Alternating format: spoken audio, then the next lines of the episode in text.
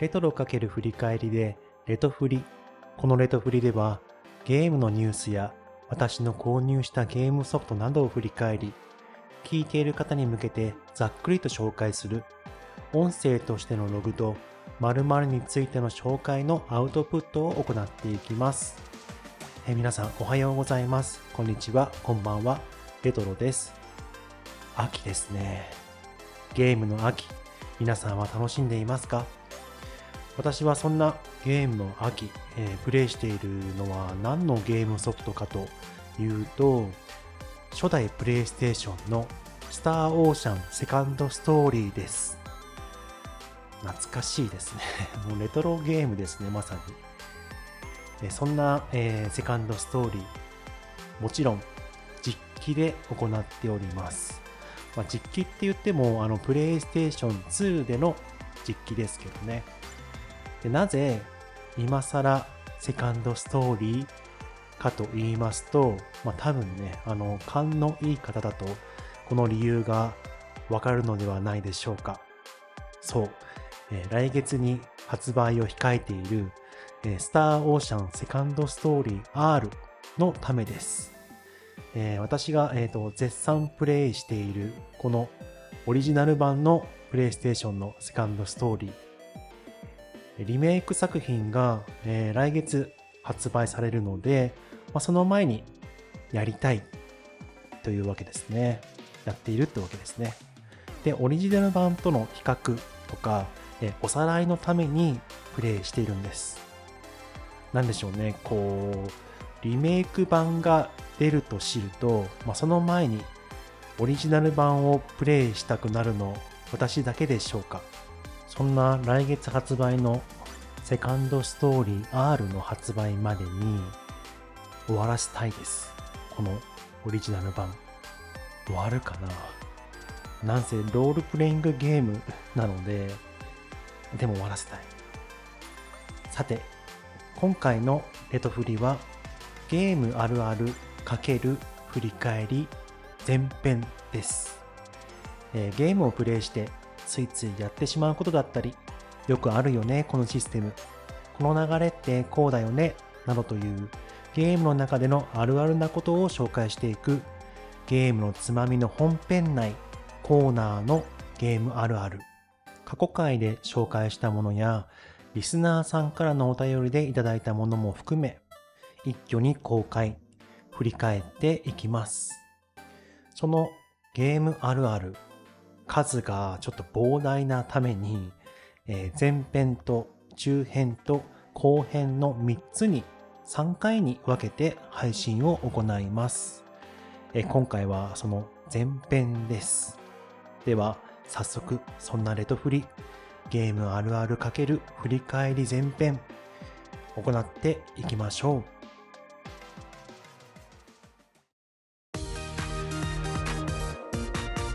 ゲームあるある。ゲームあるあるを紹介する前に、このゲームあるあるというコーナーがいつ始まったのか、どういう経緯で始まったのかということを話させてください。このコーナーは私の中で、ちょっと思い入れの深いそんなもので、数あるコーナーの中で最初に作ったコーナーです。ゲームのつまみの本編第5回の番組内のコーナーとしてスタートしました。そして、えーと、始まった経緯というのは、まず番組として何か一つ、何か一つのコーナーになるものはないかと考えまして、まあ、自分のゲームプレイをちょっと振り返ったわけですね。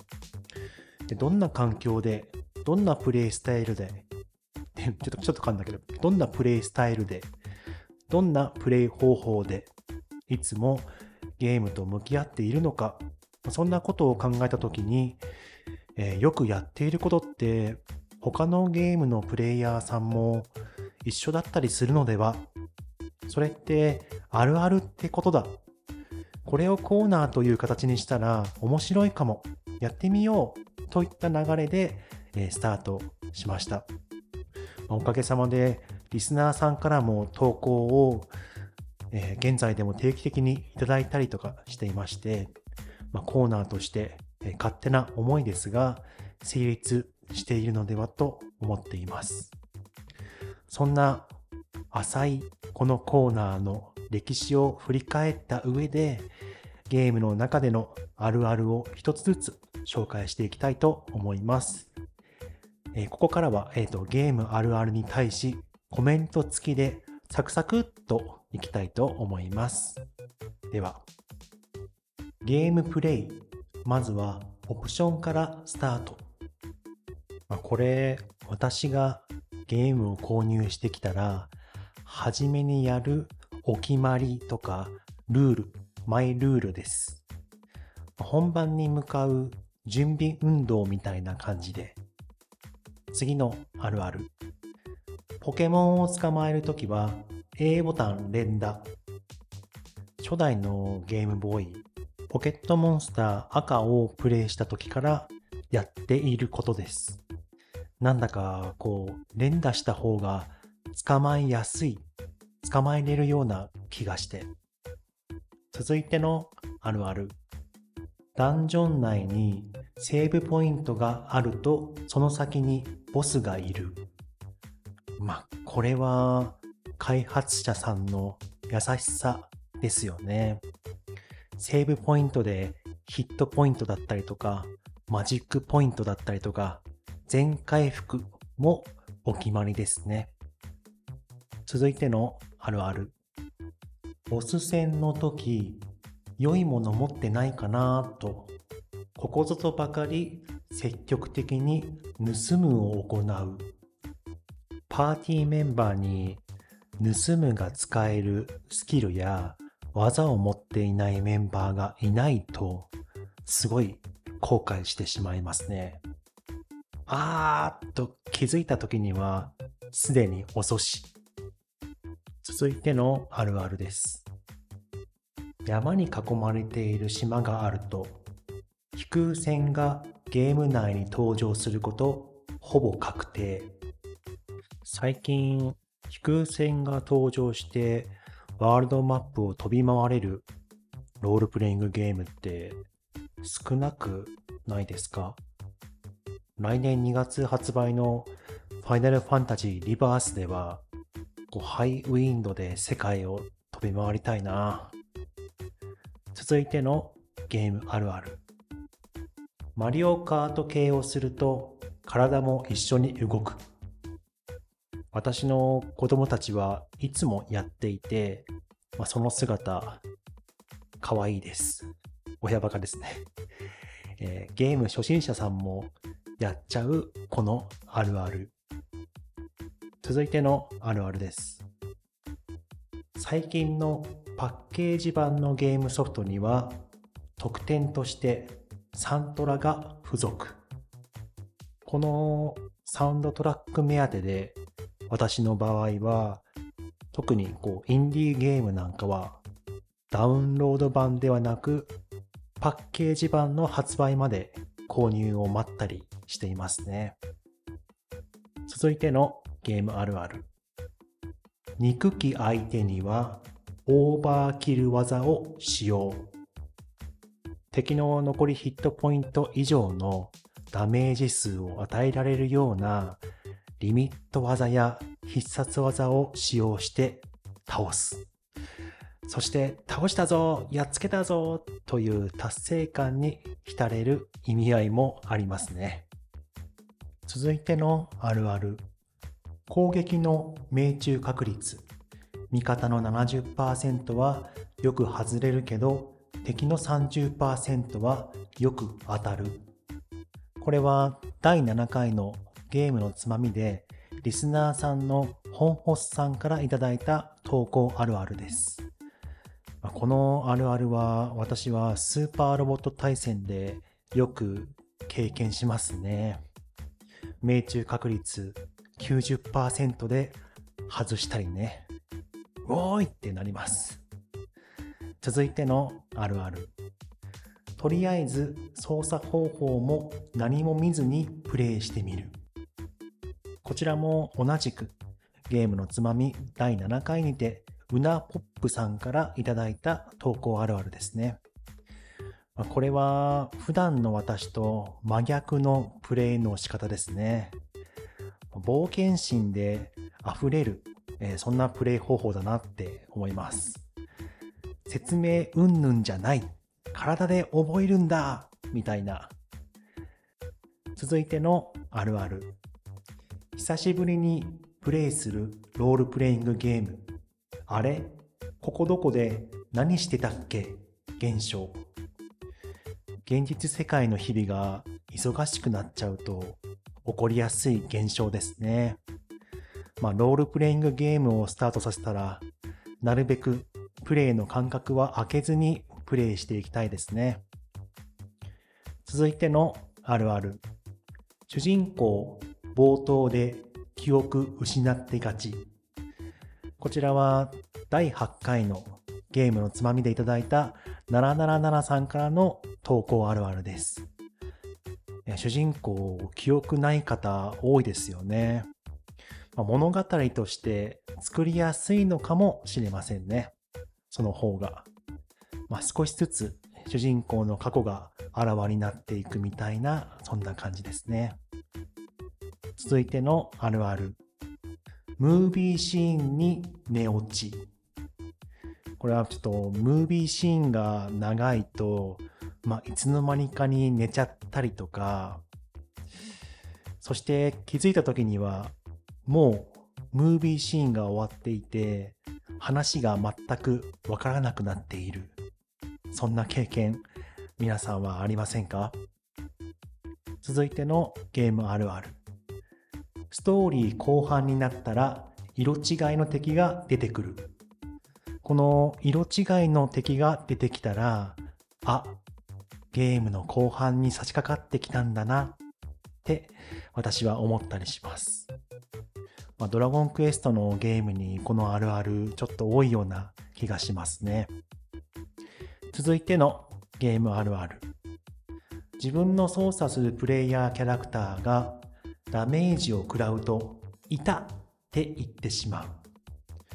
まあ、スマッシュブラザーズシリーズなどの対戦格闘アクションゲームだとか、あとは、スーパーマリオシリーズなどのアクションゲームだとかであったりしますよね。あとは、あと、友人たくさんでプレイしたとき、みんなして言ってて、いたのオンパレードだったりとか。はい。えー、以上、ここまで15個のゲームあるあるを紹介。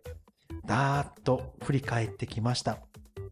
えー、リスナーの皆さんはうんうん、あるあると思ったようなもの、何個ぐらいあったでしょうか？さて、続いて、このゲームあるあるをお伝えしてきた流れで、新コーナーをスタートしていきたいと思います。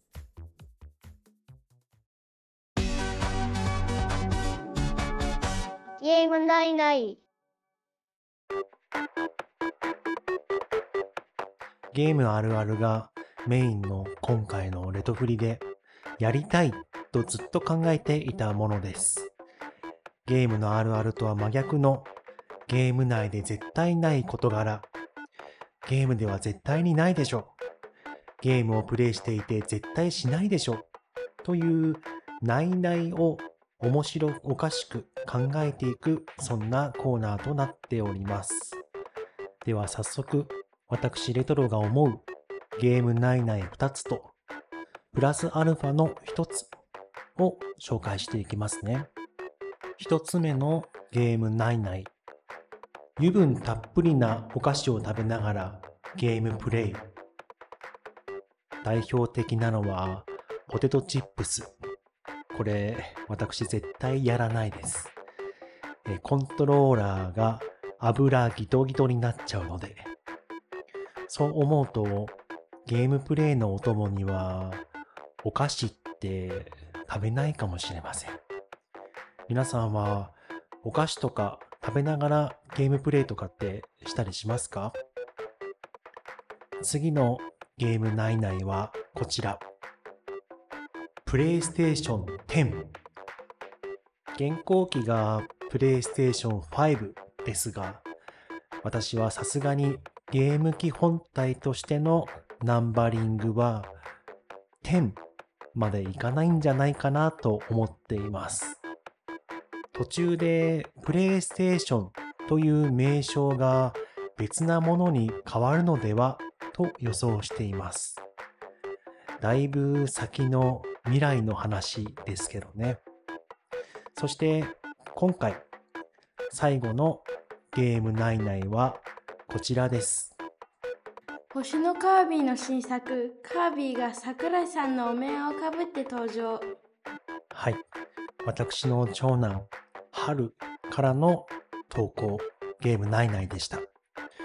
星のカービィシリーズの生みの親、桜井正宏さんをリスペクトしての投稿でしたね。内々ですが、逆にあったら嬉しいかもって、うちの春は話していました。隠し要素としてあってもいいかも。今後どうでしょうか？春研究所さん。少し余談ですが、うちの春は星のカービィシリーズが大好きで、まだ小学校4年生ですが、将来春研究所さんに勤めたい、そう話しています。で、今回のゲームナイナイというコーナーを、えーパパ始めるんだって話した時に、何か春、ナイナイある？と聞き、このナイナイが出てきた。そんな経緯です。で、どうせだったら本人に言ってもらおうってなりました。はい。今後もこのゲームナイナイ本編のゲームのつまみでも継続してコーナーとして続けていけたらいいなと思っております。ゲームあるあるのコーナーと相反するコーナーとして。以上、新コーナーのゲーム内内のコーナーでした。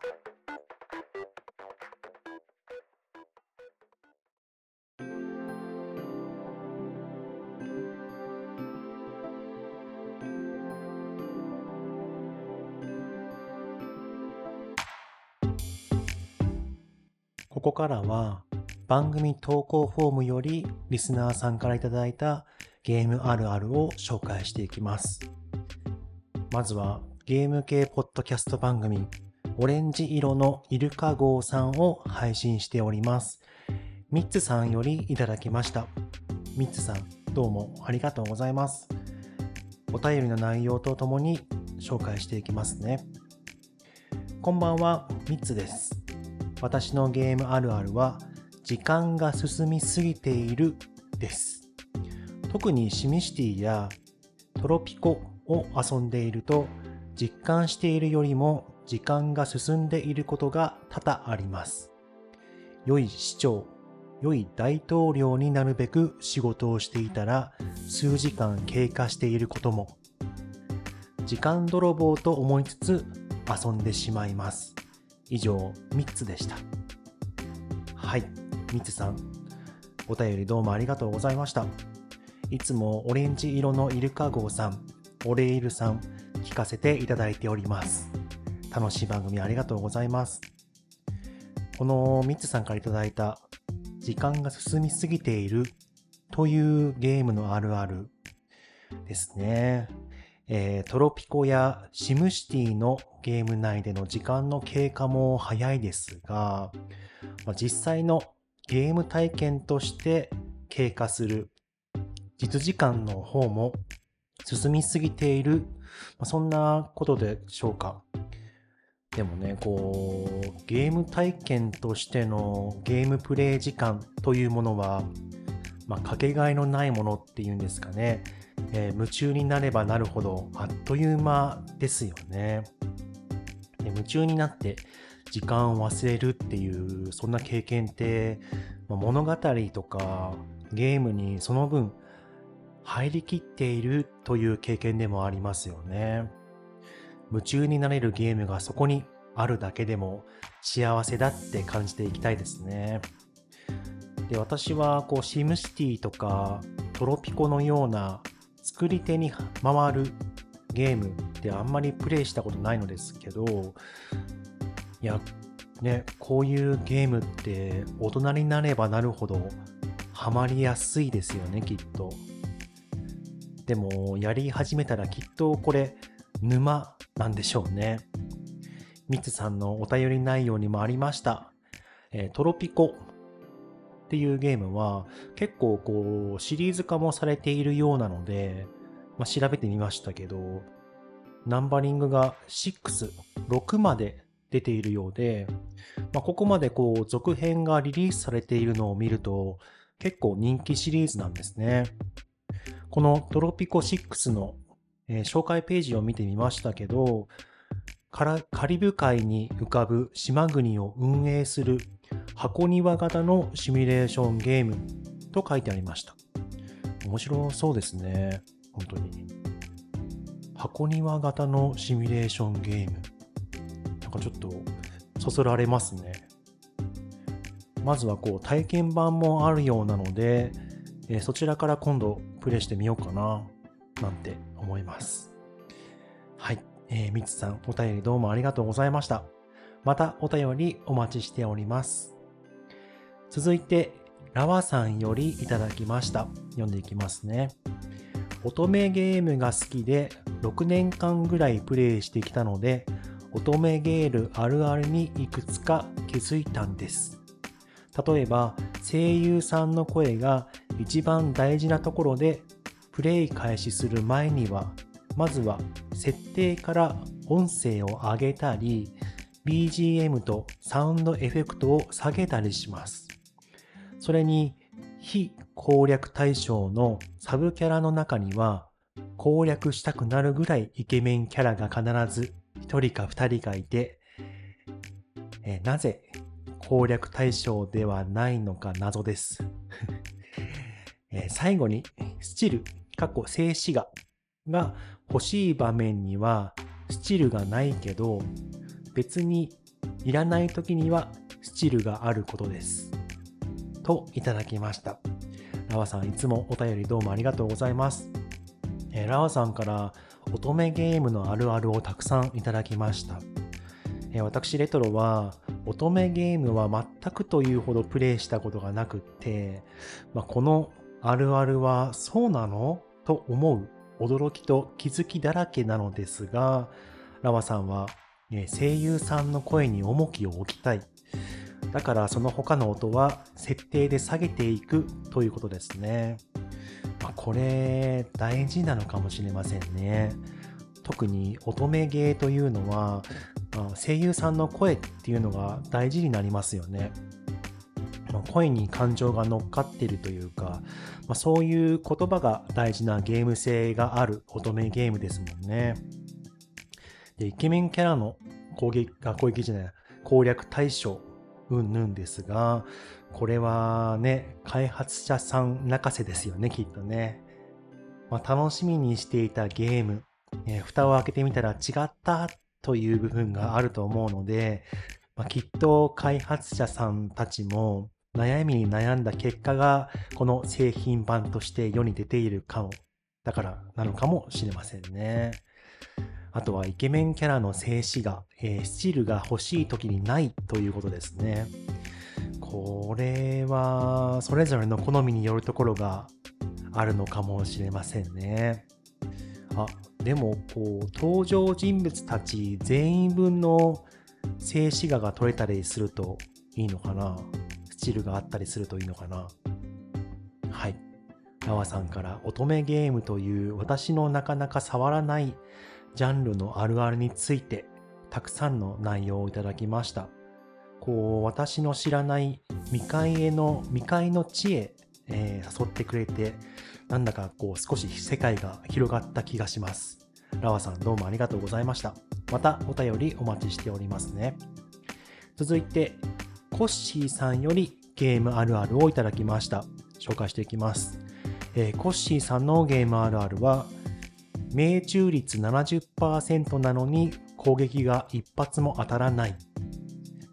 はい、えーコッシーさんも先ほど紹介いたしました、えー、本ホスさんからいただいたゲームのあるあるに近いものをいただきました。本当にね、これ当たらないとき当たらないですよね。例えばこの70%だったら、100回のうちに70回は当たる計算なので、まあ、確率的には70回の方を引くはずですが、あれおかしいなその70%を引かない。リセットをしてもう一度やり直しても同じことが起こる。私もそんな経験多々あります。何？あの、今日運が悪いの？とかって思っちゃったりもしますよね。うん。なかなかね、これは、あの、リセット再開、リセット再開を繰り返していて、僕もちょっと完璧主義者的なところはあるので、こう何回も何回もこうコンティニューしてやった経験がありますね。はい、えー、コッシーさん、ゲームあるあるへの投稿、お便りどうもありがとうございました。またお待ちしておりますね。以上、えー、ミッツさん、ナワさん、コッシーさんからのゲームあるあるへのご投稿、お便りの紹介でした。皆さんどうもありがとうございます。いつも感謝感謝です。では、この後はインタビューを挟みエンディングへと行きます。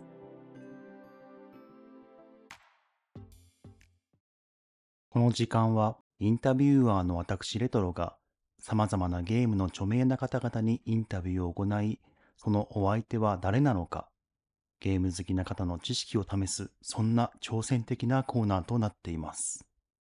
それではそのインタビューの内容をお聞きください。いやー、今回は頬張ってとか、いろいろとすごかったですね。顎とか大丈夫でしたか？あ、あ、ごめんなさい。答えづらいですよね。顎とか。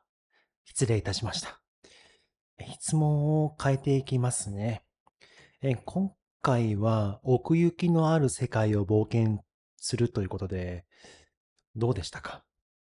いつも以上に大変な旅になりましたね。でも、先ほども言ってくれましたけど、新しい能力を手に入れたので、まあ、あれにはすごく助けてもらいましたね。いやー、すごいですね。いつも食事とかどのぐらい取ってるんですか？え？マキシマムが一番だから。あれがあれば、マキシマムになれるから。はい。ありがとうございます。あ、次回の冒険も楽しみにしています。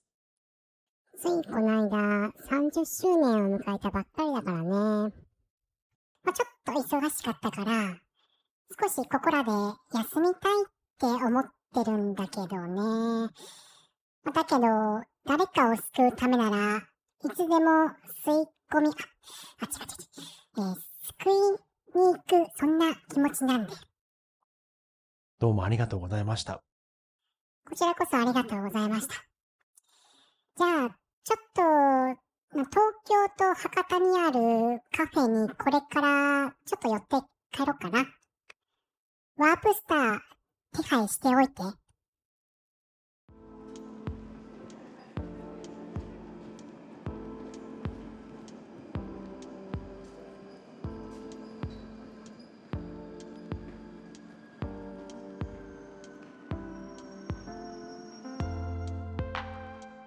レトフリ第3回ゲームあるある×振り返りの前編いかがでしたでしょうか？今回のこの前編では全部で18個のあるあるを紹介、振り返ってきました。リスナーさんからの投稿あるあるも含めて、新コーナーゲームないないもスタートしました。多分ないであろう事柄を伝えるのって伝わりづらい側面も持っていると思うので、まあ、少し、えー、難しさを感じながらも行ってみました。感想などあれば X で、ハッシュタグゲーツマでポストしていただくと、私レトロとても喜びます。実は、1日最低5回ぐらいは、ハッシュタグゲーツマで検索している私がいたりします。で今回こうしてゲームあるあるというコーナーを振り返りながら思ったのですが、まあ、コーナーを継続して回数を重ねて行ってきたということは、まあ、その分、えーゲームあるあるでは、まあ、こうしてゲームのあるあるの数が、えーストックされていくということでもあってそこには私のあるあるがあったり、えーリスナーさんからの投稿としての、えリスナーさんのゲームへの向き合い方というのもあってなんだか奥深いなと感じました。バーッとまとめて、まあ、今回は前編として多数のあるあるを紹介してきましたが中編そして後編とあと2回続きとしてありただいま、えー収録と編集を行っているところです。たくさんのあるあるを紹介していくことで、まあ、聞いている皆さんとああそれあるあるという共感につながったらとても嬉しく思います。ゲームあるあるそして今回からスタートしたゲーム99について両方ともにリスナーさんからの投稿をお待ちしております。投稿は番組概要欄からよければどうぞ。次回の中編または後編にて大切に紹介させていただきます。では10月も秋の夜長にゲームという楽しみを持ちながら共に楽しい夜長にしていきましょうね。ここまでのお相手はレトロでした。それではさようなら。